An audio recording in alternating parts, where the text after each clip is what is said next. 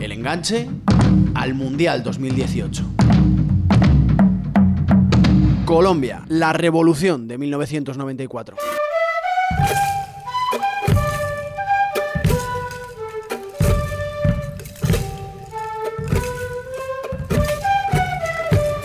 Francisco Izuzquiza. Nunca había sido una selección referencial, sino una comparsa buscando su lugar que no aparecía entre todas las potencias sudamericanas. Sin embargo, tras varios grandes campeonatos juveniles donde aparecieron jugadores estilosos, Colombia fue creando una línea que impulsaría la llegada de Pacho Maturana como seleccionador en los años 90. Tratamos de vencer al rival derribando su muro con nuestro dominio de pelota, golpeando con un cincel, poquito a poquito. Esto dijo Maturana de aquella época que encontró su día histórico en Buenos Aires, en un partido de clasificación para el Mundial de 1994.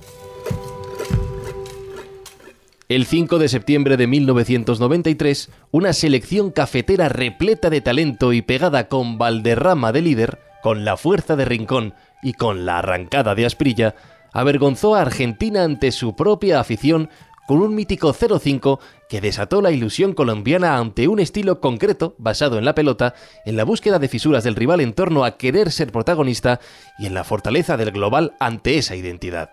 Tanto desbordó aquel resultado que el mismísimo Pelé dijo entonces que Colombia era su selección favorita para el Mundial de 1994. Una vez allí, todo fue un caos, pero esos meses demostraron a ojos del mundo que Colombia había dejado de ser conocida como el país de la droga para ser conocida como el país del buen fútbol. Saltando primero Borelli, dejando al pibe, Valderrama arrancando el pibe, el pibe se queda con el esférico, balón dominado, está destapado ahora el tren, la pidió el tren, también la pidió Rincón, Rincón, ¡sí, Colombia! ¡sí, Colombia! David López. Sería imposible destacar a un solo miembro individual entre tantos nombres que ayudaron a posibilitar aquella gesta histórica que puso el inicio de la era más gloriosa del fútbol colombiano.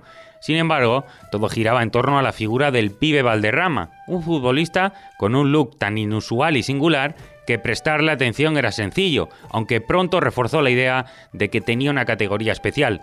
Organizador, cerebro, creativo, diferencial e inventor, su capacidad para ser el dueño de la pelota reforzó la idea de Maturana e hizo posible gestionar los mejores años del fútbol colombiano, que a pesar de caer en fracaso meses después, se mantuvo fiel a su idea desde aquella etapa. El Tino Asprilla, botando esta pelota en el área, sobre cinco minutos acercando a Colombia al Mundial. Se repite la historia para Argentina cuando en el 69 el estadio de Boca Perú empató 2 a 2.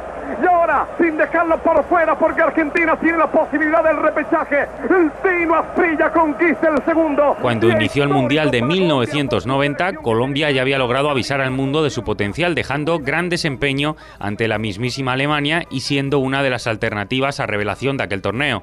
Su propuesta creció, multiplicó variantes y se perfeccionó ante grandes rivales con lo que a pesar de acabar debilitado por su conexión a los problemas sociales muy graves que arrastraba el país y que condicionaron su potencial en 1994, se sentaron bases que siguen siendo la obra a seguir por las generaciones actuales.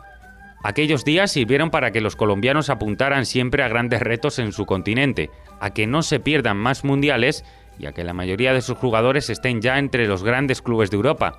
Hoy, Colombia es una de las selecciones más atractivas y todo nació allí.